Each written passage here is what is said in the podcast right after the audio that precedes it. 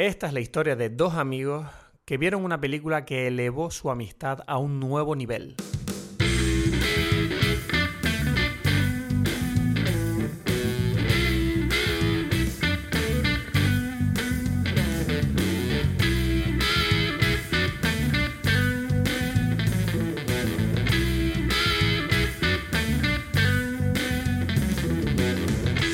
Hola a todos, bienvenidos a Dime Pelis. Mi nombre es Cristos Gacielo aquí desde Tenerife. En breve, como siempre, conectaremos con Edgar Aponte que está en Berlín y eh, hoy vamos a hablar de Racing Arizona y tengo una pequeña mala noticia. No sé qué ha ocurrido, estoy un poquito cansado de dar malas noticias, la verdad. No sé qué ha ocurrido, pero en la grabación de este episodio mi, audio, eh, por algún motivo que no llego a comprender, eh, se grabó mm, distinto. No voy a decir mal, bueno, sí, mal. Eh, estoy intentando endulzar la píldora, pero la realidad es que no sé por qué, pero mm, algo pasó con el programa, con el cable, con algo que estoy averiguando todavía, eh, que hace que mi audio... Bueno, puede que yo esté siendo tiquismiquis, puede que tú no lo notes demasiado o puede que sí, pero se me oye distinto. No se me oye como de costumbre, eh, tengo como un audio con un poquito más de eco, el sonido tiene peor calidad en mi opinión y bueno, estoy comprobando qué, qué coño ha pasado porque estoy un poco enfadado ¿no? de, que esto, de que estos errores eh, ocurran. Queremos ser profesionales.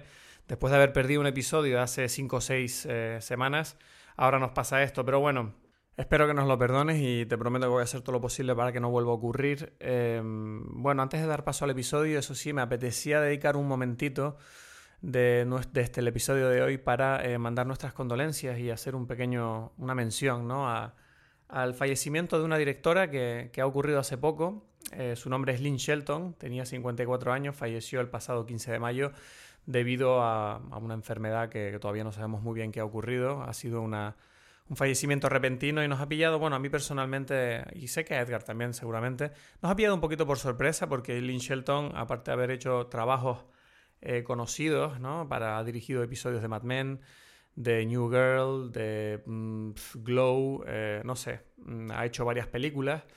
Y eh, ella era la, pareja de un podcastero que nos encanta, que es Mark Maron. Y eh, bueno, digamos que mm, es curioso que esta persona ha fallecido y, curiosamente yo estaba descubriendo la trayectoria artística de esta persona estas últimas semanas, ¿no? Con el confinamiento.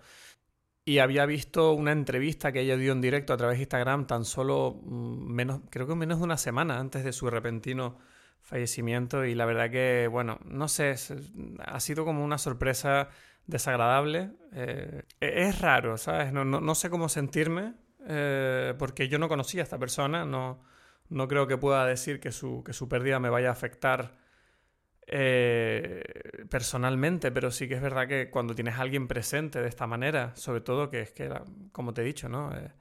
yo estaba precisamente enterándome de quién era esta persona en el momento que ha ocurrido esto y no sé, eh, ha sido como extraño. Y es, no sé, cuando pasan estas cosas, a uno se le queda la sensación de que se acuerda de que, de que la vida es algo que, bueno, que puede acabar en cualquier momento y, y hay que disfrutarla como te venga. Hay que, hay que aprovecharla porque siempre puede pasar algo. Lynn Shelton eh, hablaremos de ella seguramente en el próximo episodio, ya que cuando grabamos este no, había ocurrido esta desgracia todavía, me parece. Eh, o no estábamos enterados. Y, bueno, eh, era simplemente quería, si no conoces a Lynn Shelton y, tienes curiosidad por saber eh, algo, algo de trabajo sobre esta talentosa mujer, pues te invito a que lo hagas. Nosotros, desde luego, sé que lo, que lo vamos a hacer. Bueno, te dejo con el episodio de hoy y eh, te recuerdo que por favor disculpes la calidad del audio de, mi audio, porque el de Edgar está perfecto. Eh, hoy vamos a hablar de Racing Arizona, dirigida y producida por los hermanos Cohen.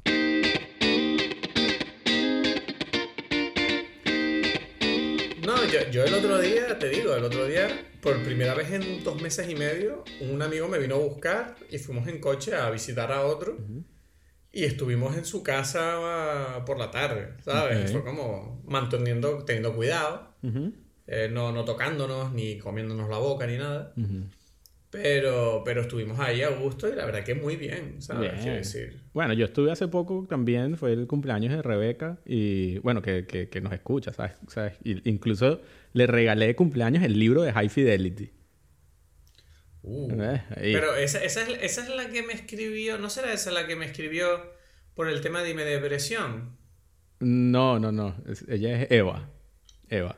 Ah, Sí, esa es otra. ¿no? Sí, sí, sí. No, Rebeca Muchas también. mujeres, muchas, muchas mujeres. Rebeca también te escribió para, porque dijo que era una de sus películas favoritas. Ah. High Fidelity, sí. Vale, sí, la confundí con la otra. Entonces. Entonces, bueno, sí, hemos estado sociales, pues.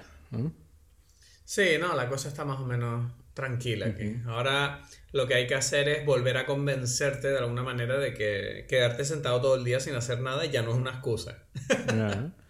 Ya. ¿Sabes? Es como, últimamente tengo que forzarme a hacer un poco de ejercicio porque, porque es como que durante todo el confinamiento yo tenía la excusa de que, bueno, estamos en confinamiento, no es el momento, estoy estresado, eh, pandemia, puede que muramos, no sé qué va a pasar. Y era como, bueno, pues no voy a hacer, no voy a hacer deporte, de momento no voy a esperar a que... Ahora ya es como que la cosa está medio normal y es como, bueno, ya no puedo tener una excusa, ¿no? Para estar sin hacer nada. Ok, ok, ok.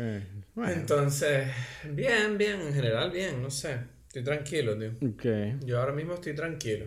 Mire, ¿qué? ¿Hay, hay historias de, de películas o algo que, que quieres hablar? ¿Noticias?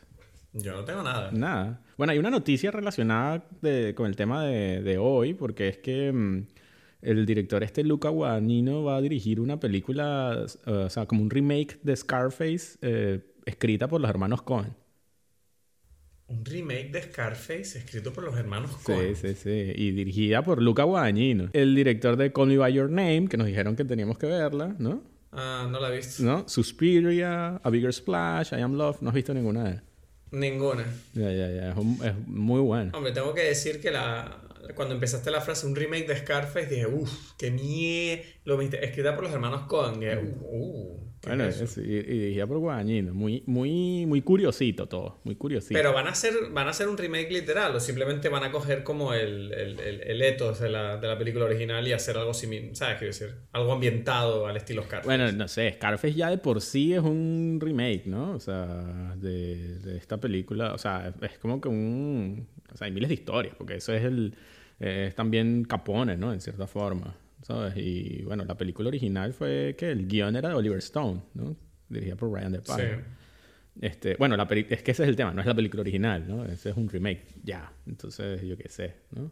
¿Sabes? Es Una historia ahí... Hmm. No, pero bueno, la original, original, yo entiendo el remake porque la diferencia tecnológica entre una peli y otra es, es- ¿sabes? son dos películas muy distintas. En cambio, lo que tú me digas que puede aportar una película de hoy en día a la versión de Scarface que tenemos ahora mismo en nuestras cabezas, creo que la distancia es mucho menor. No, pero ¿Sabes por eso. Pero, pero bueno, o sea, esto sí, me, o sea, es que no lo sé. Yo me imagino que si es un remake, se referirán a esta película, ¿no? Como dices, no sé. Ya. Sí, sí. Bueno, no sé, Bueno. son las historias del cine, no sé. Esas son las historias que hay. No sé, a mí, es que a ti te... Tengo que volver a ver Scarface, yo creo. No sé, a mí Scarface nunca me obsesionó, ni- ¿sabes? Me, me gusta. Pero, ¿sabes? Mucha gente tiene Scarface como, ah, me encanta esa película, es increíble. Y es como, está bien, no sé, pero no es una peli que me apetezca especialmente revisitar. Yo creo que es porque también es muy... Es muy dura, ¿sabes? Es como un cómic, ¿no? Es la versión cómic de, de, de- Es como León, pero hablando de un tipo... Es como si el comisario de León tuviera su propia película. Es Brian De Palma. Tiene cosas interesantes. No es la película, no es mi película favorita de Brian De Palma. eh, pero. Pero bueno, tiene una mezcla ahí de cosas, no sé. Eso. Oliver Stone, Brian De Palma. Este, Al Pacino siendo el más loco. Es que es como que no es el mejor de, no es lo mejor de nadie. ¿sabes? Pero. Bueno, de Al Pacino es una. No puede que tú digas que no es el mejor papel interpretativo, pero sí es uno de sus roles mm, míticos. Ya, bueno, porque es como una cosa ahí sin sentido, ahí como una gritería y tal, ¿sabes? Pero, pero eso no lo hace mal, sino que es como, bueno, es como un cómic, pues, ¿no? Es como, como Gary Oldman en, como dices tú, en, en- en León, ¿no? Es como, bueno, este tipo no puede tomarse en serio y no es la mejor interpretación de Gary Oldman, pero, pero no está mal, o sea, es para el estilo que es. Pero. ¿qué pasó con Brian De Palma? Estaba yo pensando, hace tiempo que no veo una peli de Brian De Palma. Y estoy mirando su filmografía y es verdad que desde los 2000 como que bajó mucho el ritmo, ¿no? O sea, hizo la Black, The Black Dahlia en 2006, Redacted en 2007, que no la he visto y es como una película de guerra. Luego hizo Passion en 2012 con Rachel McAdams y Numi Rapaz. Y luego la última fue Domino, que fue esta película medio holandesa, que él acabó súper enfadado sobre un detective interpretado por el tipo este de Jamie Lannister, eh, eh, Nicolas Coster-Waldau, que según tengo entendido como que le quitaron el control creativo de la película o, el Final Cut y como que él desautorizó la película, como que, nada, esa no es mi película. Okay, Y es como que, y desde entonces es como que no sé, es como que está como, tengo la impresión de que Brian De Palma no no sé, o sea, tiene 79 años también, pero ¿tú entiendes? Que tengo, la, tengo, la, tengo la impresión de que ya no está tan presente, ¿no? Como en, bueno, no, porque los viejos ya se, se, dedican a otras cosas, ¿no? O sea, es como Oliver Stone dice La... Bueno, dice las Scorsese. Sí, pero esas son las excepciones. bueno, y, y Clint Eastwood. Clint Eastwood es verdad que ahora mismo está en una fase extraña no, no sé, yo, quiero ver las películas, no, he visto las últimas, yo, no, yo tengo curiosidad por ver la de... O sea, tengo entendido que no es buena, pero tengo curiosidad, mucha curiosidad por ver la, de, la del tren esta, la de los terroristas yo no estoy seguro. de Francia. Claro, es que yo siento que, que, a él lo tienen ahorita ahí como, como negriado por, por, por, por ¿sabes? Por ser, uh, no sé, porque no es como políticamente afín a lo que... A, los, a, Hollywood. A Hollywood. Entonces es como que... ¿Sabes? Lo tienen ahí todo. ¿Y por qué no las estamos viendo? ¿Qué nos pasa? No sé, no sé. Porque no nos las venden también. ¿sabes? Yo creo que aquí, o sea, The Mule no la vi en el cine. Bueno, Richard Jewell tampoco, ¿sabes? Como que no. Las presentan en pocas cosas. Entonces no lo sé. No sé. Hmm. Interesante. Sí. Pero bueno. No sé, no sé, es raro, es raro. O sea, es raro. Es que, claro, es que me estoy dando cuenta que la última película que yo he visto de Clint Eastwood es Gran Torino. Mm, no, yo sí vi. Y de eso hace 12 años. ¿Cómo es? Hereafter. Hereafter creo que. Invictus. No, Invictus no la vi. Y luego. Hereafter sí, creo que sí. Y vi J. Edgar Hoover. ¿Sabes? Bueno, yo estaba pensando que siento que Woody Allen está un poco en una, una posición parecida, ¿no? A la de Clint Eastwood, por los escándalos que ha tenido recientemente. Y el otro día, eh, creo que, no me acuerdo por qué, pero el otro día me puse como un clip de Manhattan porque estaba investigando algo y, uff, o sea, me vi una escena de dos minutos y dije, mierda, esto es increíble. Claro, claro, claro. O sea, dije, me parece increíble lo que es capaz de hacer ese tipo solo con dos personajes hablando. ¿Sabes? Sí, sí, sí. Es que eso me parece. O sea, yo quiero aprender a hacer eso, porque ahora mismo yo estoy escribiendo algo y siento que los diálogos es la parte donde estoy sufriendo más.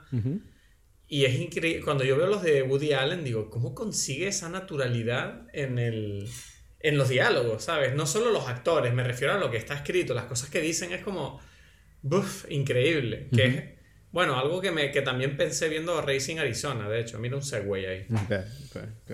Que, que, pero por todo lo contrario, Racing Arizona no es realista para nada.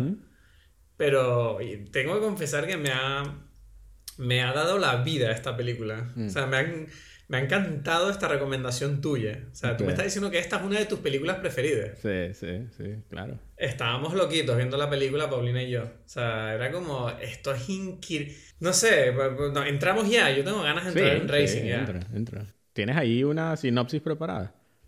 Sí, claro que tengo una sinopsis preparada. Okay. Rapidita y sin dolor. Okay. Bueno, hoy vamos a hablar eh, de Racing Arizona, una de las películas eh, preferidas de Edgar.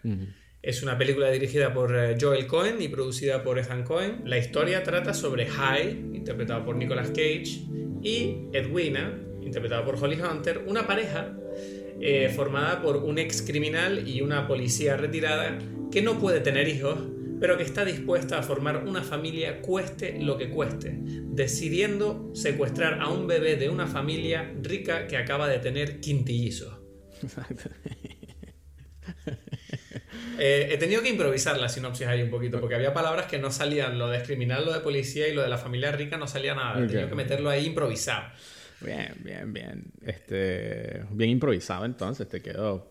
No como, como, ¿no? como, no como sucede en las películas de los hermanos Cohen, que ellos no permiten improvisación. Eh, y, pero parecen películas improvisadas, claro, ¿verdad? Claro, Y eso fue todo un problema con, con Nicolas Cage, porque Nicolas Cage, él quiere, ¿sabes? Como sacar el personaje en el momento. Y es como, no, lo lamento, pero el personaje es el que escribimos nosotros en el guion. Pero, pero y si, no, es que, es que escribimos el guion. Tienes que leer, ¿sabes? Como que tienes que leer lo que pusimos allí. No, a mí lo que, me- lo que más me sorprendió viendo la película, para empezar, esto es una película de 1987. Yo tenía eso, que tenía yo tres años cuando salió esta película. Ujú. Y, y la estoy viendo y digo, mierda, esto parece una película que haya salido hace un año, ¿sabes? Parece una película que haya hecho Wes Anderson. te tengo que, me te tengo sorprende que- muchísimo. Te tengo que poner más películas de esa época que te van a gustar, porque siempre, siempre cuando vemos cosas así sales, dices eso de que, uh, pero esta parece que salió hace un año y que bueno, te sorprendería lo, lo que, lo que hay. No, no, o sea, soy consciente, pero me sorprende mucho. em, viendo la película me sorprendí muchísimo de lo mucho que se parece este estilo a lo que hace Wes Anderson, ¿sabes? Mm, mm. Porque a mí esta película yo la estaba viendo y digo, mierda, esto podría haberlo hecho, esto, esto podría ser un Wes Anderson con otro estilo, ¿sabes? Eh, bueno, hay temas que, que- que convergen, ¿no? O sea, temáticamente te refieres, me imagino, ¿no? Porque, No, me refiero también estilísticamente. ¿sí? Sí. La forma que tienen de poner a los personajes en el centro del plano, hablando uno a otro, con esos cambios, ¿sabes? Esos. mm, todos los personajes cuando están teniendo diálogos están como enmarcados. Ya, y hay como, pues, una, hay como una visceralidad muy teatral Claro, en claro, todos claro. los diálogos. Sí, sí, es verdad, tienes razón. Sí, sí, hay como una influencia ahí de, de- de este estilo de películas eh, en, en Wes Anderson, ¿no? De este estilo de los, Mm. de los Coen. Sí, no, y a mí me sorprendió porque la estábamos viendo. Y bueno, una cosa que me llamó la atención es cómo el principio de la película parece como un cortometraje, ¿no? Bueno. como los primeros 10 minutos de la película es como algo autocontenido que podría eso ser ya la película. Sí, para mí es uno de los mejores intros que, que, que se han hecho, ¿no? Y es, es más, se te olvida que, que, o sea, cuando aparecen los créditos, es como, ah, es que no hemos visto los créditos, ¿sabes? Es como que empieza y ya te montas en esa historia, ¿no? Sí. No para, no para por 10 minutos, que tú estás ahí como totalmente metido en, en esta introducción y de repente es como, ¡pum! Y salen los, créditos y tú como, que, ¿qué? Todavía no he empezado. Esto es, esto es como ya me paro aquí a aplaudir en los créditos, ¿sabes? Y es que, y es curioso, no sé, a mí hay una cosa que me llamaba mucho la atención, ¿no? Y es el tema de que como toda la película, o sea, toda la película te está proponiendo algo muy surrealista todo el rato, no hay ningún, o sea, algo que me llamó la atención cuando estuve un poquito investigando sobre la peli para, para redondear mis opiniones, estuve leyendo un poquito sobre lo que se dijo sobre ella en su momento, en los 80, ¿no?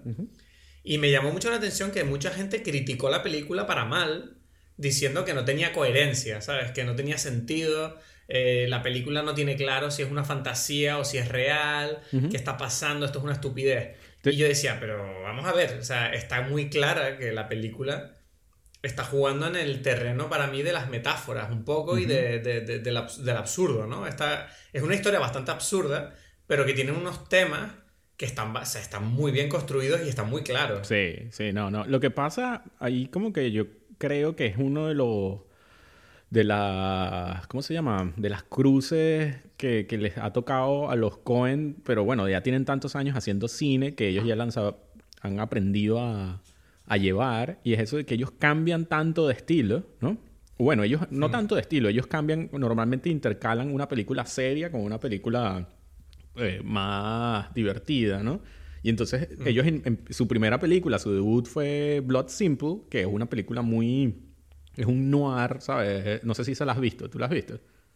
Eh, no, no la he visto. La primera- Me la nombraron en, en las cosas que leí, pero no la he visto. Ya, es una película también excelente, pero, pero muy distinta. Y yo creo que, claro, esa película sí entró en el mundito de los, de los críticos, como, mira esta película, mira qué interesante como es, ¿no? Y todo oscuro y tal.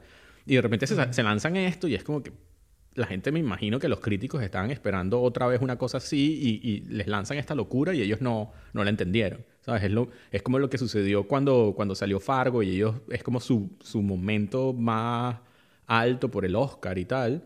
Y de repente, después de Fargo sale Big Lebowski y la gente dice, pero ¿qué es esto? Esto es como unos chistes allí, un tipo drogado. Entonces, es como que ellos no, ellos siempre juegan con esa situación, ¿no?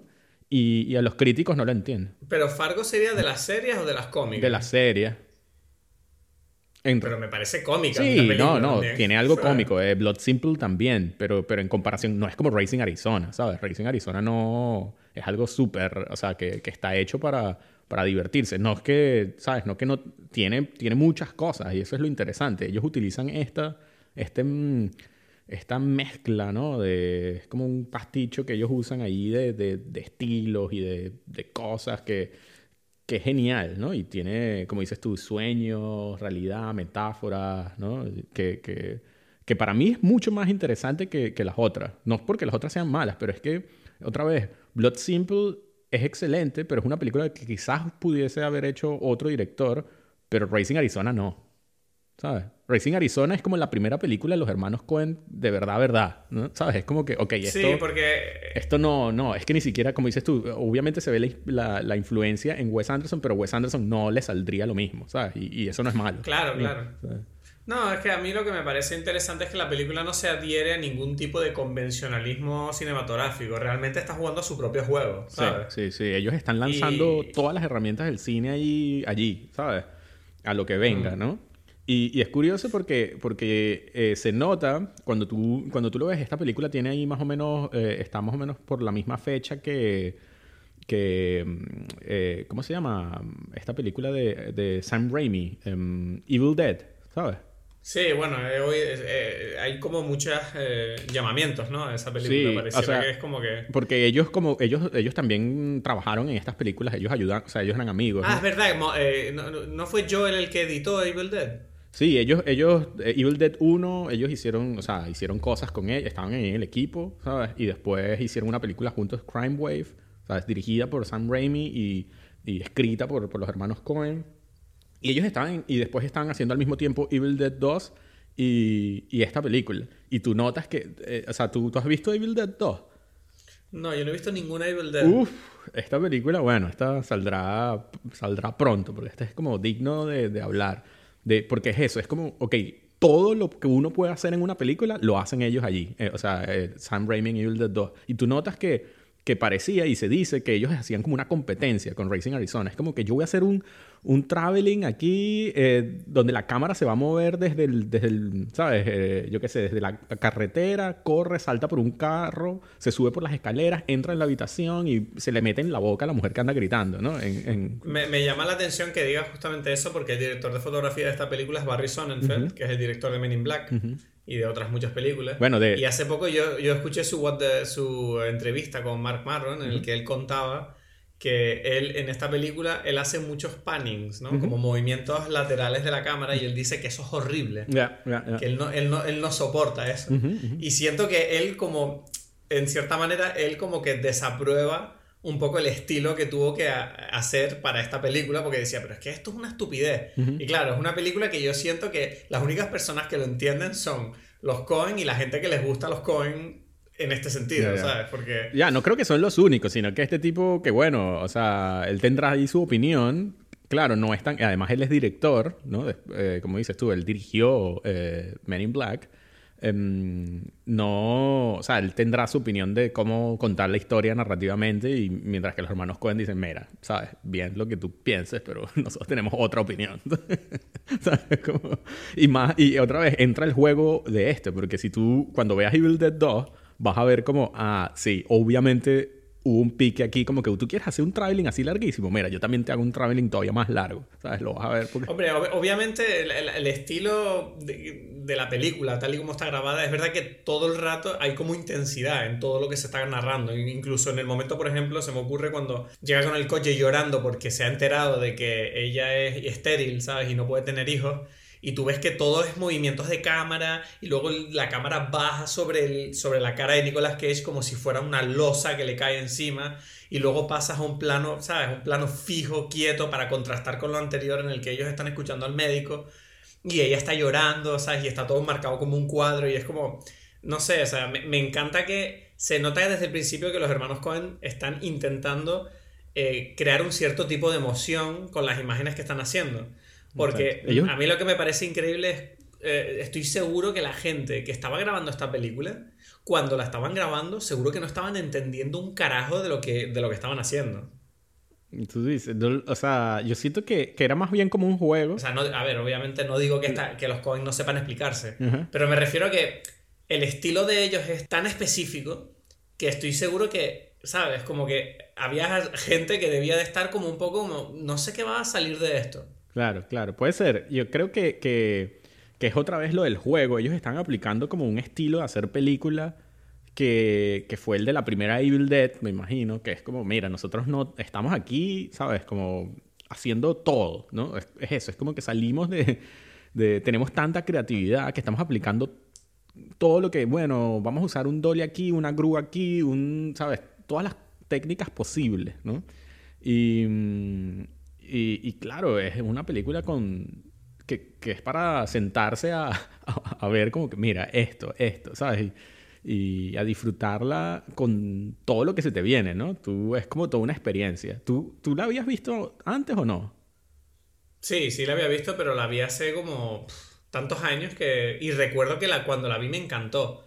Pero creo que la vi, ¿sabes? No la vi con esta... La vi simplemente como, bueno, vamos a ver esto. Y, y es verdad que en su momento no me di cuenta de lo que estaba viendo. Yo estaba como más viéndolo más de una forma superficial, como, ah, qué divertida. Ya, yeah. es que no. ¿sabes?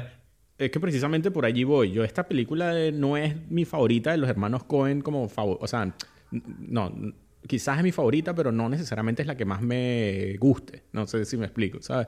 Y lo sí. digo porque, porque esta película yo la vi cuando, cuando era niño, era una de mis películas favoritas de niño, antes de que yo supiera quiénes eran los hermanos Cohen, etcétera, etcétera, ¿sabes? Era solamente una película que me gustaba. ¿sabes? Ajá. Era que me encantaba esta locura, no sé, me reía mucho. Y de, después vi los hermanos, después, nada, vi Fargo y empecé a ver esto y supe quiénes eran los hermanos Cohen y cuando me puse a revisar dije, no puede ser, esto es como que, esto lo hicieron ellos, ¿sabes? Como que por supuesto me gustan tanto, ¿sabes? Es como que de niño ya yo estaba metido en este mundo, ¿sabes? Y, es, y claro, para mí es lógico que te guste de niño, a mí, no sé, porque esta película es como una, es como una versión eh, con actores reales, de carne y hueso, de Looney Tunes, ¿sabes? Es como un correcaminos y coyote. Eso es lo que te iba a decir, sí, sí, sí. Pero, pero, pero con Nicolas Cage, ¿sabes? Y además tiene como un tiene como un ambiente parecido, ¿no? El desierto, los cactus. Exacto. Tiene todo ese rollo, ¿sabes? Sí. Pero me, me, me, sorprende que me digas que una de tus películas eh, preferidas sea una película surrealista que básicamente trata el reto de la paternidad a través de una metáfora como esta. Yeah. o sea, es como... De niño me no encantaba, sé. no sé, es todo, todo me, me, me parecía genial Nicolas Cage. O sea, es que tiene, esta es una película además que tiene estos eh, momentos, tú dices, o sea, ya dijimos de la intro, ¿no? Es como un mm. gran, gran momento, eh, ¿cómo se dice? Como un, dicen como un tour de force, ¿no? Es como que 10 minutos aquí Ay. te contamos todo. Sí, no, y además eh, ahí es donde más notas la influencia que puede haber tenido esta película sobre Wes Anderson, porque hay, es que hay hasta planos. Uh -huh. yo, yo me acuerdo del plano de Ed sentada encima de la cama con el uniforme de policía medio deshecho, con toda la habitación hecha un desastre, sí. quieta, mirando a cámara. Uh -huh.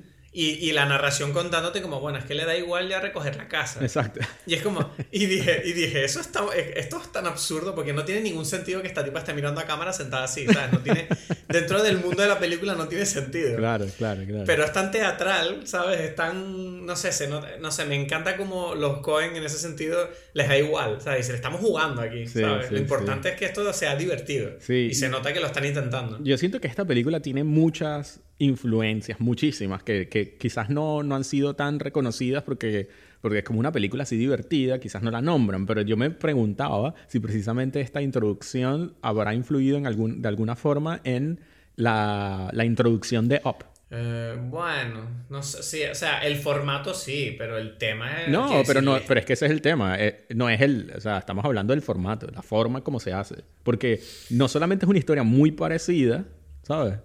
Hmm. O sea, no es, es, como una pareja que, que, que se enamora, es, la, es, el, es el, el, nacimiento de esta pareja y esta pareja no puede tener hijos, ¿no? Hmm. Eso está, eso es como, es el principio de Up. Y, y está ahí como contado también en el, en, en como en un montaje súper rápido que solamente da introducción a la película y después comienza todo lo demás. Entonces, lo, no sé, no, lo vi y me llamó la atención que, que, me, que me hiciera pensar tanto en eso, ¿no?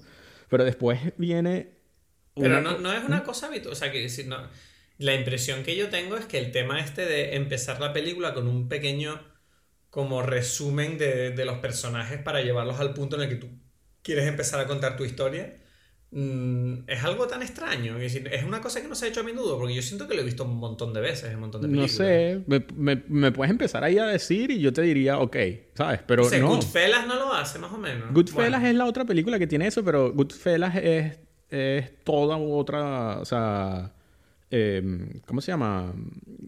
Sí, o sea, Goodfellas es la otra y poco más. eh, bueno, ¿Sabes? no y sé, Goodfellas no sé. me parece tampoco tan curioso, aunque estoy seguro que, bueno, no sé si seguro, pero es interesante porque Barry Sonnenfeld eh, también fue director de fotografía en alguna parte de suplente en Goodfellas, ¿sabes? Él, su- él suplió a... sea, Es él- verdad, a fue el. Sí, se- es verdad que se tuvo que ir y grabó las últimas escenas. Exacto, entonces es como que, bueno, no lo sé, ¿sabes? No creo que haya influido mucho. Bueno, pero hay una conexión ahí. Sí, pero hay una conexión. Exacto, exacto. Em, en cualquier caso, eh, no es, o sea, nunca se hace de esta forma así, ¿sabes? Tan, tan, tan videoclip, porque la- es, es curiosa, es curioso porque a la gente normalmente no le gusta esto, ¿sabes? No le gusta que sea tan concentrado, tan- es como que, mira, te estás gastando, esto lo puedes contar a lo largo de la película, o sea, la- haces que la película Además, eh, o sea, cuéntalo en la película, ¿qué es esto? Lo cuentas como en una intro antes de que comience, ¿sabes? ¿Qué es esto? James Bond, ¿o qué? ¿Sabes? No. eh, es algo como especial. Y, y bueno, yo, y ahí es cuando entras también en el mundo de la música, que me parece genial, ¿no? Y por, porque es también como una. Es una mezcla tan rara. Es como que. ok, espérate, ¿esta música qué es? Es como un, una música country de banjo mezclada con unos yodels ahí como austríacos, ¿no? ¿Sabes? Como, como ¿qué, qué, qué, qué cosa tan rara es esta, ¿no? Bueno, Y- es lo que tú dices, ¿no? Es como muy de dibujo animado a ciertos momentos, ¿no? Es como un rollo ahí que es como... Esto es una fiesta, estamos aquí para divertirnos, no es... ¿Sabes? A mí me gusta que la película parece que está intentando como levantarte del asiento, como venga, venga, ven a bailar, ¿sabes? ¡Uh! Sí. igual. O, o te viene a asustar cuando aparece el, el motorizado solitario Leonard apocalíptico, Smalls. ¿no? Exacto, el, el, el- ¿cómo es? El motorizado solitario del apocalipsis. Y entonces que a mí- viene toda la música. A mí ese personaje me tenía como muy confuso porque yo no paraba de pensar, pero ¿qué significa este personaje? Porque es muy raro. Y claro, ahora si te parece vamos a hablar un poco de lo que es de la película, ¿no? De, que, de los temas, porque me parece muy interesante que, claro, yo estaba viendo la película al principio y yo decía, ah, mira, qué divertido. Pero no para de, no para de ver señales que yo decía, qué raro. Claro, y estamos hablando, ¿no? Eh, obviamente empiezo a ver como que todas estas locuras dije, bueno, es que estas locuras obviamente tienen que tener algún sentido, porque la película en sí todo el rato es como muy exagerada, ¿no? Todo el rato es como, todos son explosiones, básicamente, da igual lo que pase. Y tú tienes aquí básicamente a este personaje que es High, ¿no? Que está intentando mm, ser padre con Ed.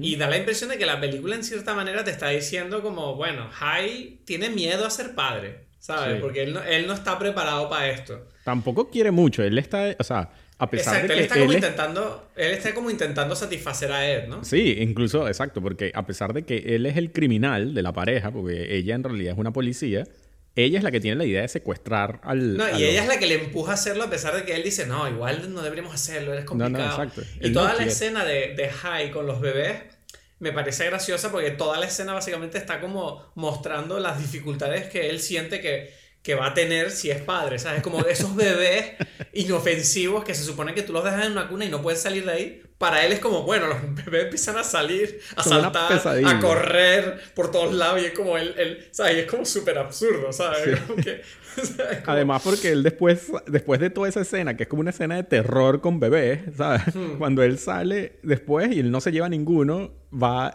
va Ed y le dice, ¿qué pasó? ¿Y ¿Dónde está el bebé? Y es como, es que se pusieron a llorar, que no estaban llorando. Ellos estaban ahí como que, eh, ¿sabes? Normal. Perfecto. Pero él estaba ahí como, fue horrible, me dio miedo, ¿no? No, ¿Sabes? y él consolando a todos los bebés uno detrás de otro, ¿sabes? Los coge y los empieza a consolar y el bebé está ahí todo tranquilo, contento, ¿sabes? Y él es como, él que está, él es el que está nervioso. Y me, y me encanta que es como, el que está sufriendo todo el rato es él solito, ¿sabes? Sí, sí, sí, sí. Y luego tienes, luego además tienes a los amigos de él que se escapan de la cárcel y claro, ahí tengo que, tío, ese para mí es uno de los momentos altos de la película cuando se escapan y no paran, salen de la tierra y no paran de gritar. que se nota que, se nota que es como, ¿sabes? es, como un paralelismo con nacer, ¿sabes? el nacimiento de un niño, ¿no? Pero, claro, al principio te pilla como desprevenido, porque tú estás viendo la película y dices, bueno, el tipo este está contento de estar fuera, pero el grito no para, ¿sabes? Y el tipo sigue gritando y sigue gritando y sale y saca a otro, y cuando saca al otro también está gritando. Y yo decía, no, mira, casi nos caímos al suelo de la risa, ¿sabes? Viendo eso, tío. es que son como, dices tú, como unos bebés, pero engendrados de, de, la tierra. Es como si la tierra no los parió, sino que los excretó, ¿sabes? Es como que esta es como la... Porque además salen de la cloaca. Exacto. Salen volviendo a mierda. y es genial que encima ellos luego pues intentan quedarse en casa de ellos, ¿no? Y, y, claro, pareciera como que claramente ellos son como la parte de Hal de High que, que, quiere seguir siendo como un criminal y estar con sus amigos y hacer sus, sus locuras, ¿no? Que la mujer le está diciendo que no haga. ¿Sabes? Como tú tienes que ser un hombre honrado y honesto, a partir de ahora tenemos que ser una familia normal. Y es como que tú le ves que está como luchando, ¿no? Porque por un lado tiene los amigos que le están diciendo, bueno, vamos a hacer nuestras cositas de, de maleantes.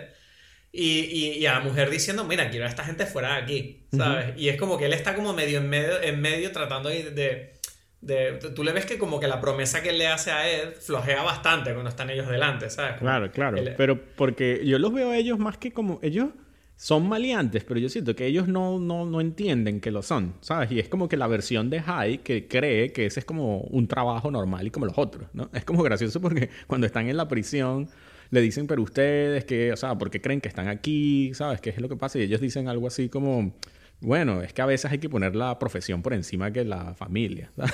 Ya, no, es que, a ver, los amigos de la cárcel, en cierta manera, yo siento que representan los miedos que tiene la paternidad y la realización de que de esa pérdida de libertad que entraña la dedicación que tienes que darle a un hijo, ¿no? es como ahora tú tienes un hijo, ya no puedes estar haciendo estas cosas que él llama trabajo, pero que en realidad es como, vamos a llamarlo de otra manera, como su hobby o su pasión o lo que le sale de dentro, ¿no? Sí, sí, es su, no sé, lo, lo sí, es una mezcla entre trabajo con hobby, ¿sabes? Cuando él dice que, que, estaba, que estaba triste, él dice que, que, que de repente se notaba que, que se desviaba en el, en el carro para visitar como tiendas, ¿sabes? Como tiendas por allí que no estaban en el camino a casa. Como, Sí, exacto, exacto. Ese, ese momento.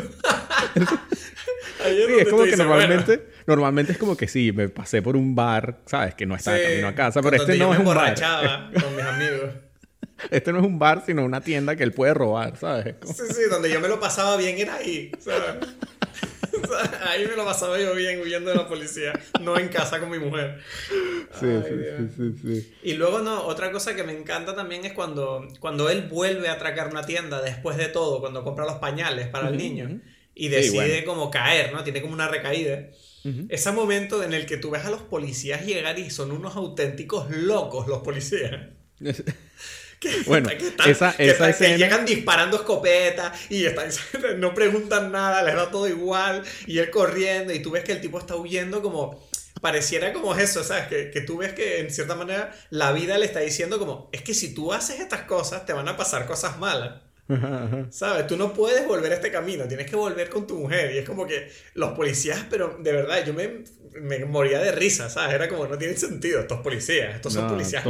Ese es el segundo, el segundo gran tour de force de la película, es toda esa secuencia, ¿no? Que es una, es, una ópera. La persecución. sí, es una ópera eso, ¿no? Con la música, los perros al final, el perro que se escapa llama como a otros perros y al final lo están siguiendo como 20 perros. ¿no?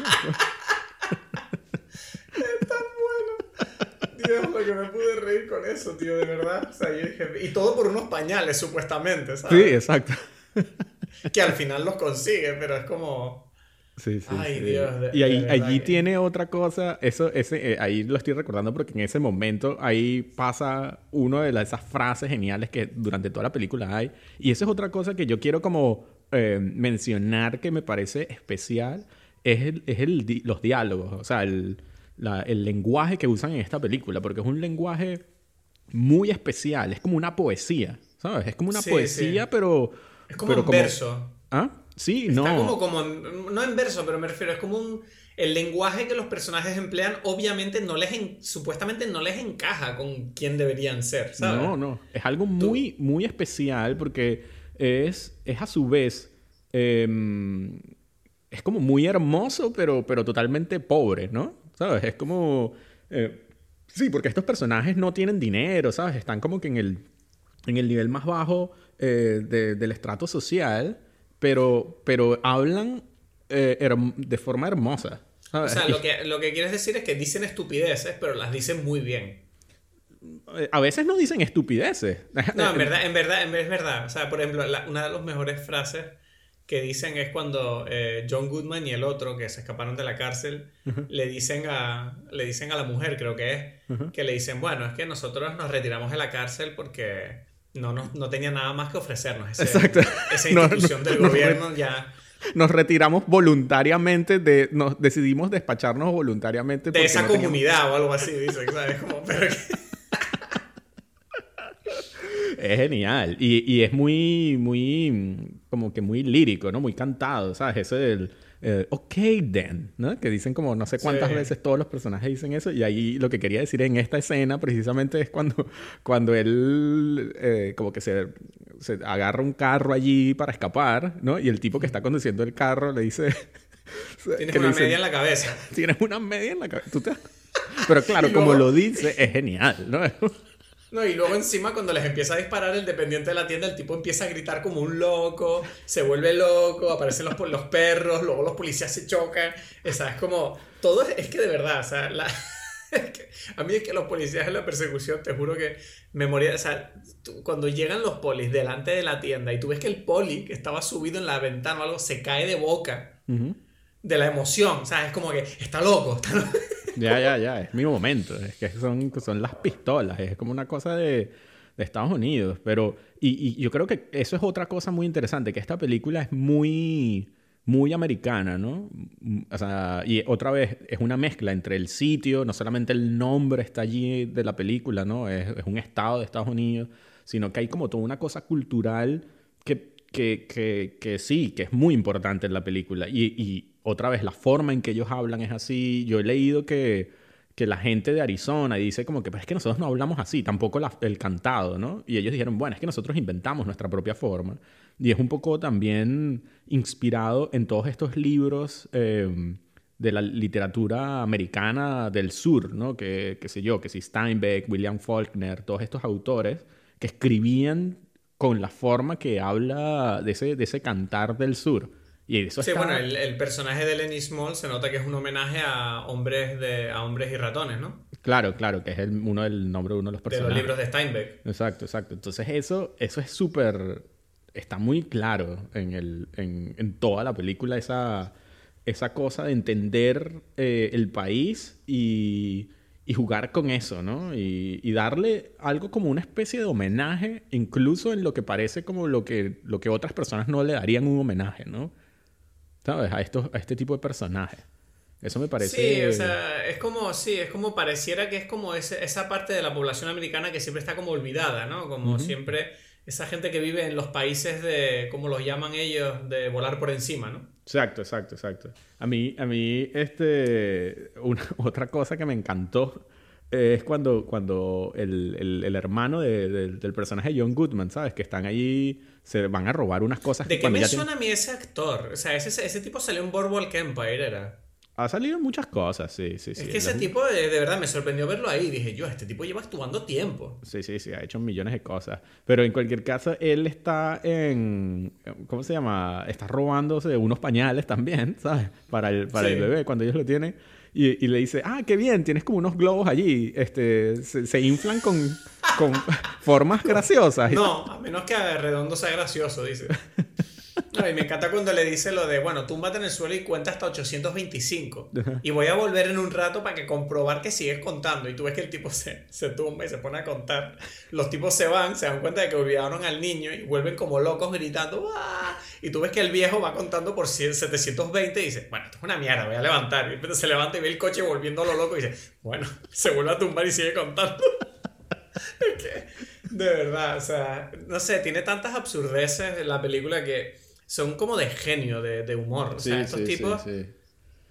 Sí, te pregunto una cosa, que estamos hablando de, de, también. ¿Tú crees que la, esa salida que no dijimos, o sea, que cuando dices cuando ellos aparecen, se escapan de la cárcel, ahí como, eh, ¿tú crees que, que, influyó de alguna forma en Shawshank Redemption? Porque después está lloviendo y ellos están gritando así como al... Es como, yo lo pensé, yo dije, esto es mucho... ¿De qué, de, de qué año es The Shawshank Redemption? Shawshank Redemption es posterior, es el 91, 92, por ahí. O sea, que está cerquita, además. Exacto, exacto. Y, no y... lo sé, pero es curioso que, claro, esta película parece que esté parodiando esa película, pero esa película no había salido. No, todavía. no, no. Y ahora te, te, propongo otra cosa que yo siento que estoy seguro que, que, que, que, el director vio esta película. Y estoy seguro que Tarantino vio esta película y tuvo que haber pensado, ok, ¿cómo hago yo una pelea en un trailer? Y es el, esta película tiene la pelea en el trailer mejor antes, o sea, está como que se pelea junto a la pelea del trailer de Kill Bill. ¿sabes? Es verdad, claro. Cuando... Que rompen sí, sí, las sí. paredes y todo. Y sí, y le, y le, tira al baño a través de la pared, es verdad. Y, y, ahora que lo dices, creo que cuando vi esa escena dije, me la sentí como, sentí como una familiaridad, ¿no? Y me doy cuenta que igual era eso. Sí, sí. Y decía, qué, qué raro este ambiente dentro de un tráiler, es verdad que es como muy específico, ¿no? Uh -huh, uh -huh. Como que no hay espacio, como que, y además todo el espacio es frágil, ¿sabes? Que sí. Cualquier cosa que hagas lo rompe. y él llega y se, se, rompe las manos, o sea, se, se, raspa las manos con el techo que está todo así con el, como el gotelé ese de mierda. ¿sabes? Ay, Eso Dios. me parece no, y, genial. Pero a mí lo que me, me, lo que me... Una de las cosas que más incógnita me...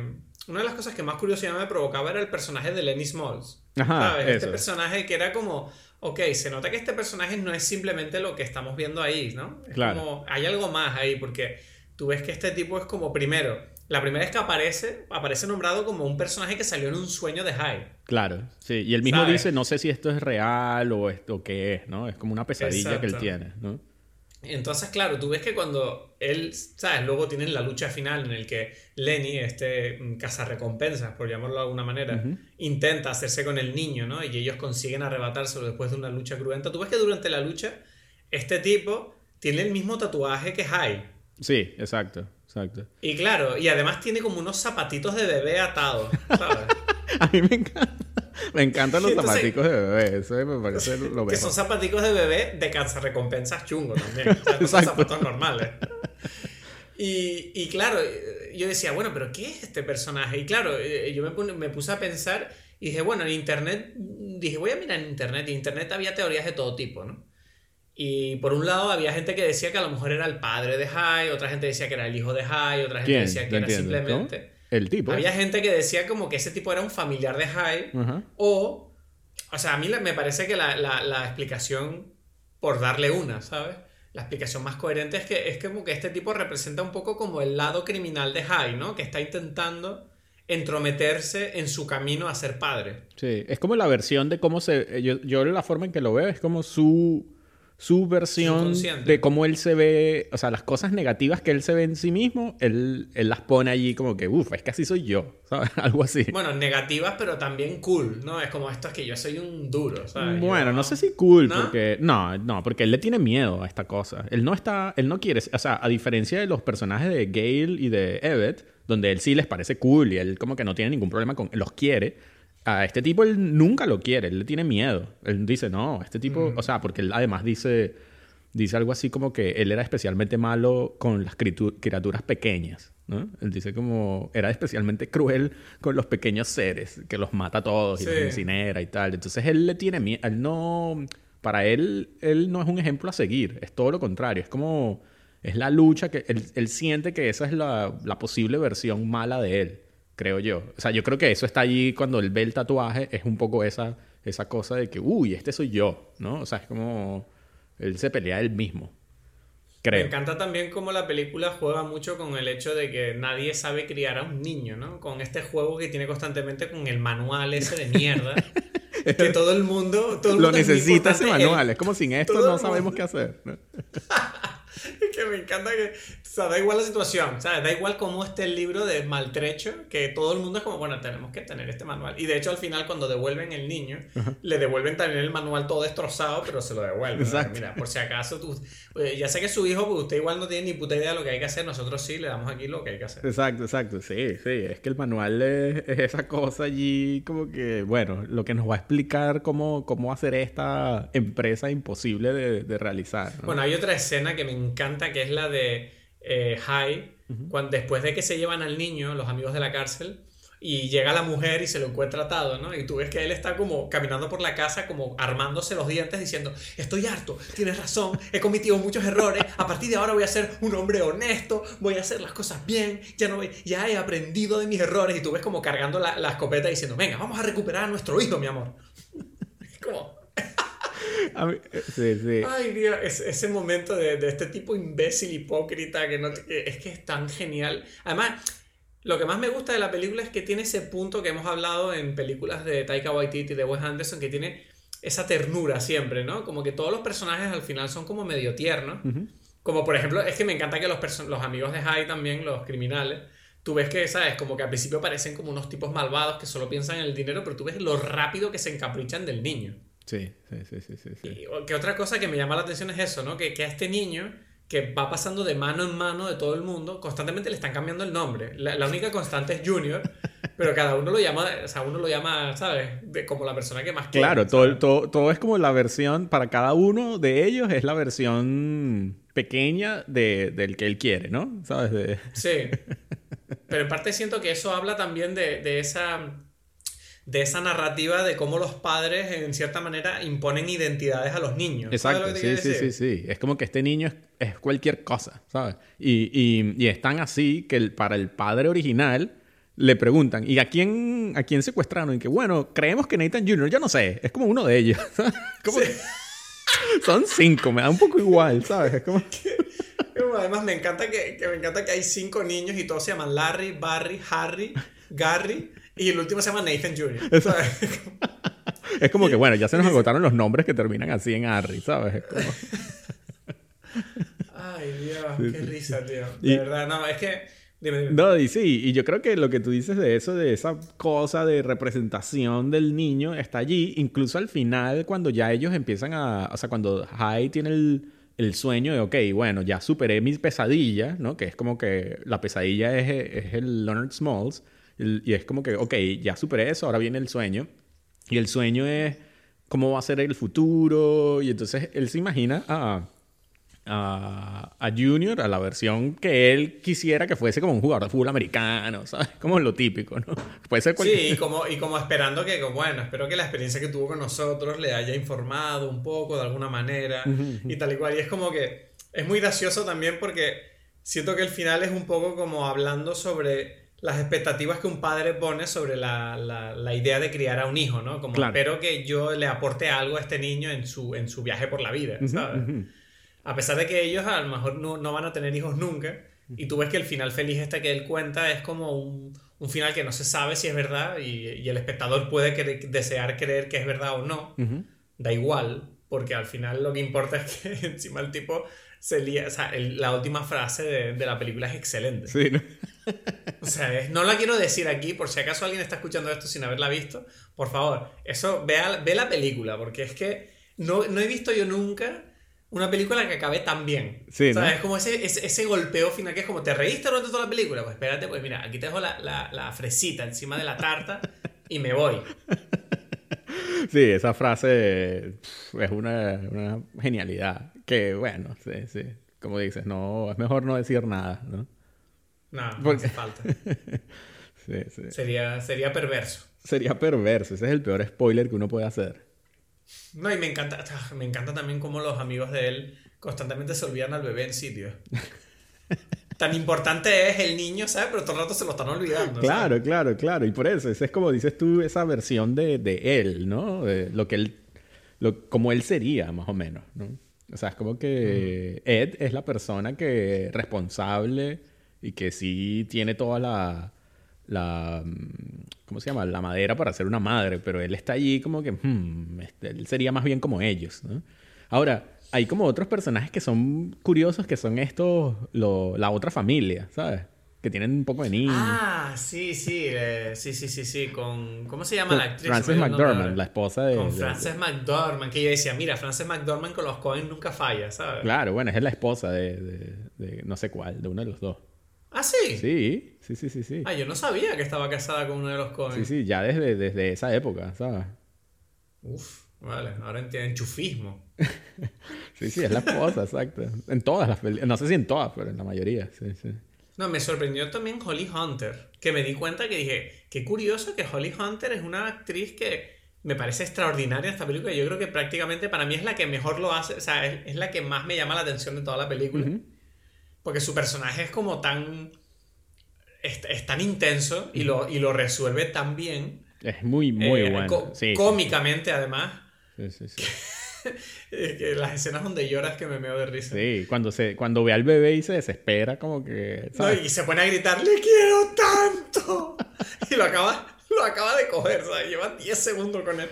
¡Lo quiero tanto! Llorando, ¿sabes? Como- Es como, como ese momento que acaba de nacer el niño, ¿sabes? Y tienes a, a los padres dándose cuenta como mierda, ¿sabes? Exacto. Es real, este niño lo tenemos. Exacto, exacto. Es que todo, todo es una película especial para, para la paternidad, ¿no? Porque está eso, que es la versión de la mujer, y después cuando entran en la casa, ahí les muestra, les muestra como que, hijo, aquí tienes el televisor, el sofá, esta es la casa, no sé qué, toda la historia, ¿no? Y, y, y entonces después dicen como que, bueno, tienen la discusión de que a quién se va a parecer, ¿sabes? Es como que no, yo sé Sí. que él es un maleante, mírale el, el guiño en el ojo, ¿sabes? Lo tiene ya, es como que... como que- Sí, es mala gente, el niño este es mala gente ya. Dice, no, es, es un good boy". rufián, ¿sabes? Y, ella como, no, es un buen niño. Entonces, claro, ellos no se ponen de acuerdo allí, que dicen, bueno, será como sea, pero dicen, vamos a tomar una foto, ¿sabes? Y esa foto es también una, una cosa genial, porque es como cuando le cae, le cae la losa a él de, bueno, ahora soy padre, y es cuando ella le dice, bueno, ¿sabes? Tienes que ayudarme, tengo miedo de, ¿sabes? De, de que lo que pueda pasar, nos tienes que garantizar como una seguridad económica, etcétera, etcétera. Y él se da cuenta de eso, lo que eso significa, ¿no? Y, y pum, eso sale la foto, el flash. Sí, no, y te, tienes la cara de él que es como esa foto, de hecho, he decidido que la voy a, la voy a enmarcar en mi casa. Es probablemente una, una de las mejores actuaciones de Nicolas Cage. O sea, es que es, es una cosa increíble, ¿no? En, en Pero es que es un papel además que encaja perfectamente para él. Sí, sí, sí, sí, sí. Yo creo que esta película, cu- cuando hizo esta película Nicolas Cage, todavía ya, ya había, ya era famoso, famoso por lo histriónico que podía llegar a ser en sus papeles. O era como uno de los primeros así locos que hizo. Yo creo que él ya había hecho. Para ver, es que. Si es verdad que él ha hecho mucha. hmm, no sé, él ha hecho muchas locuras, ¿sabes? Pero no sé si antes o después. Mm, bueno, da igual. La cuestión es que es, es verdad que yo soy súper fan de Nicolas Cage y cuando veo esta película yo digo, ¿por por qué no he tenido esta película más presente en mi cabeza en comparación con, yo qué sé, Conner eh, y todas esas películas que hizo luego en los 90, ¿sabes? Quiero decir, esta película ya automáticamente para mí está en el podio de las mejores películas de Nicolas Cage. Sí, sí, sí, sí, sí. sí. Tranquilamente. Tranquilamente, tranquilamente. Junto con Face Off, que Face Off, ah, yo lo siento, pero la, eh, la tengo demasiado cariño esa película. Sí, no, para mí está Adaptation, Living Las Vegas. Exacto, Adaptation es, eh, Adaptation es mi preferida, automáticamente ya. Sí, Living Las Vegas y no sé, Wild at Heart es increíble. Eh, Esa no sé cuál es. es, es la de David Lynch. Uf, o sea, tú no Ah. has visto, tú no has visto a David Lynch, ac- o sea, a Nicolas Cage diri- eh, actuarle a David Lynch. Con David Lynch. O sea, Te voy a ponerme un casco para ver esa película. sí, creo. sí. Además ahí, ahí bueno, no, eh, ¿cómo se llama? Está tu, tu amigo Willem Dafoe, en probablemente la mejor actuación de Willem Dafoe. Bueno, ¿cómo se llama? Repíteme el nombre. Wild at Heart. Ah, Wild at Heart. A ver. Bueno, de- la voy a, voy a buscarla ya. Bueno, ya está. Me estoy adelantando a mi recomendación. ¿Esa es la siguiente o qué? Esa será la, la- No, la recomendación. Ya, es como que... No has visto esta película, tienes que verla. David Lynch, Nicolas Cage, ¿sabes? Eh, Laura, Laura Dern y Willem Dafoe. Bueno, y está Crispin Glover, además. Esta película es impresionante. ¿Mm? Pero de verdad, o sea, esta película la voy a ver esta noche. Pero dime una cosa. Ajá. Una cosa, esto es David Lynch. Eh, ¿Es tan dura como eh, Mulholland o no? Es dura, es dura. Todo es duro, todo es duro. Todo David Lynch es duro. No, no, no, pero es- eh, tienes, no sé, no sé qué decirte, tienes que verlo, ¿sabes? Ay, tú eres polémico, Edgar, siempre en mi vida. No sé, no sé, ¿qué te digo? Te, te, te puse aquí Racing Arizona. Yo, yo hubiese querido, tengo que decir, o sea, es que es como algo difícil, porque mi película favorita probablemente era mm, eh, Barton Fink, que quizás la hablaremos en otro, en otro caso, ¿sabes? Seguro. Em, pero, pero es que Racing Arizona, como dije, es algo que tiene un lugar especial en mí porque recuerdo de niño que me, me encantó. Antes de que, de que pensara en, en este tema de- del cine. ¿sabes? Pues yo te voy a decir una cosa. Esta película se ha convertido en una de mis películas preferidas. Uh, ahí estamos. Ahí- Ahí, ahí tú y yo ahora mismo, y esto es histórico, y está grabado, acabamos de, de conectar. Porque hasta ahora tú y yo nos queremos un montón, pero nuestras preferidas nunca coinciden. Es verdad, es verdad, es verdad. Pero Racing Arizona yo creo que ha sido ese momento en el que tú y, yo, hemos- tú y yo hemos estirado el brazo ahí entre las ramas de la jungla y nos hemos tocado la puntita de los dedos así. Exacto, exacto. Bueno, es que no, yo más bien, más bien diría que es como sucede en la película cuando ellos ven que, el, que Nathan Arizona tiene cinco niños y ellos se ven así como que este es nuestro, nuestro momento y se tocan las manos. ¿sabes? Racing Arizona. Sí. Aquí la apunto, eh, la apunto en mi lista de películas preferidas, que para el que no lo sepa, yo apunto a mis películas preferidas porque cuando la gente me las pregunta nunca me acuerdo de cuáles son. Claro. Entonces ahora acabo de ponerlo en la lista y está ahí, uh, mi lista de películas preferidas. Mira, tengo Garden State aquí. Pero creo que Garden State... Y- Sí, sí, se queda, se queda. Sí, Y Life Aquatic también la tienes ahí, ¿no? Life Aquatic la tengo, sí. Está aquí.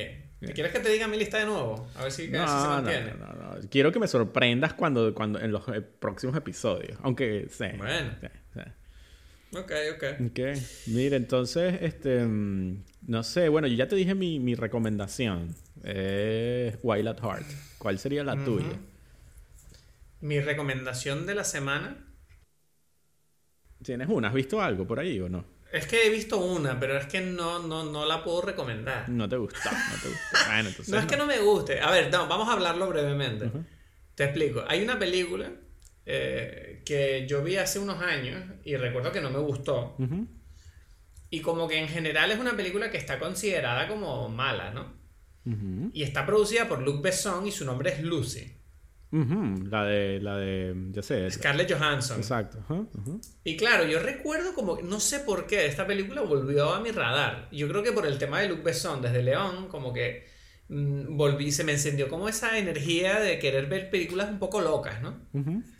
Y, y como que no sé, estaba Lucy como rondando mi cabeza y me la encontré el otro día en una plataforma de streaming y dije, como no se me había bajado, eh, como no había encontrado eh, Racing Arizona, dije, bueno, venga, tengo que poner algo. Y vi Lucy y dije, ah, voy a darle play.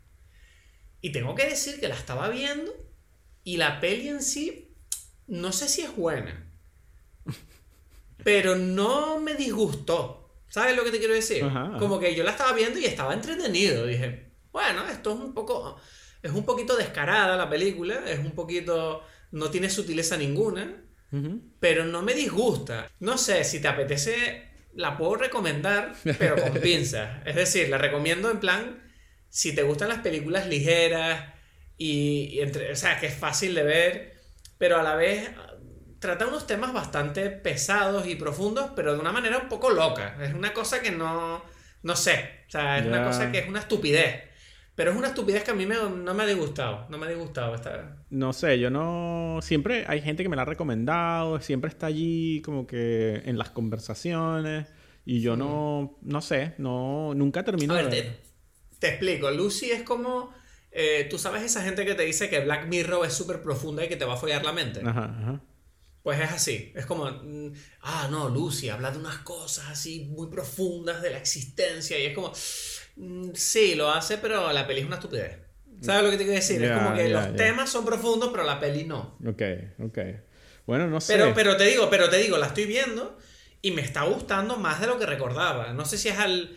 eh, creo que la peli se sostiene por lo que es. Quiero decir, la película sabe a lo que juega y va a lo que va. Mm, ¿Sabes? No intenta hacer nada Bueno, lo intenta, pero que si te tiene que gustar ese estilo, pues. Es lo único que puedo decir. Ok, ok, entiendo. Bueno, no sé, no sé qué... Bueno, ya sé. No, me, no sé, no me estás convenciendo de verla. es como que ya me lo imagino. la, la puedes ver un día así que estés sin nada que ver. Pues. No, no. Si tienes otras cosas, ve las otras cosas. Pero, ¿sabes lo que te digo? Sí, sí. Pero bueno, entonces, ¿qué, qué toca? Toca... Bueno, hemos hablado de cuatro películas seguidas sobre hombres que no terminan de madurar, en cierta forma. Sí. Es como que hay que salir de esa... De esa... Hay que salir, sí. Sí, sí, ya, Hay ya esa cuadrilogía, cua- esa, ese- esa ahí vamos a hacer una franquicia de ese tema, ¿no? Yo creo que hay que empezar a No. variar. Hay Entonces, que variar. em, La la- siguiente película es, se supone que vamos a hablar de una película que cumple 20 años, ¿no? bueno, entonces In the Mood for Love, ya, decidido. In the Mood for Love, porque esa película tengo, se supone que desde 2011 llevo diciendo que la voy a ver y todavía no la he visto y yo tengo que obligarme a ver In the Mood for Love ya. Ok, ok. Que además está, el director de fotografía es, Christopher Doyle. uff, es que ya hay que verla entonces. Sí, sí, sí. Ya solo por eso ya tengo ganas de verla. Sí, sí, sí, sí. Bueno, él y eh, Wong Kar Wai, que creo que tú no has visto ninguna Wong Kar Wai, ¿no? O- No, sí he visto de Boca Bay, joder, 2046, he visto... ¿Qué Ok, más he visto? Bueno, no sé, alguna más he visto. No me acuerdo cómo se llaman los nombres, pero... Tengo ganas de cine asiático. Ok, bueno, nos toca In the Mood for Love. Estoy muy, muy curioso de qué es lo que me vas a decir. A mí me encanta esa No, película. pero digas, digamos lo que digamos, no va a ocurrir de nuevo eh, lo que ha ocurrido en este episodio que tú y yo hemos ahí como, no sé, hemos plantado un germen ahí. Igual vamos a tener una amistad y un hijo que va a salir nuevo en nuestra amistad. Quizás. Estoy, no sé, estoy excitado. Muy bien, exacto. Bueno, espero que te haya gustado el episodio a pesar de nuestro pequeño traspiés eh, técnico. Recuerda que puedes seguirnos en redes sociales, Instagram y eh, Twitter, arroba dime pelis, y que puedes apoyarnos por PayPal. Eh, búscanos en redes sociales. Nos vemos la semana que viene aquí, en Dime Pelis.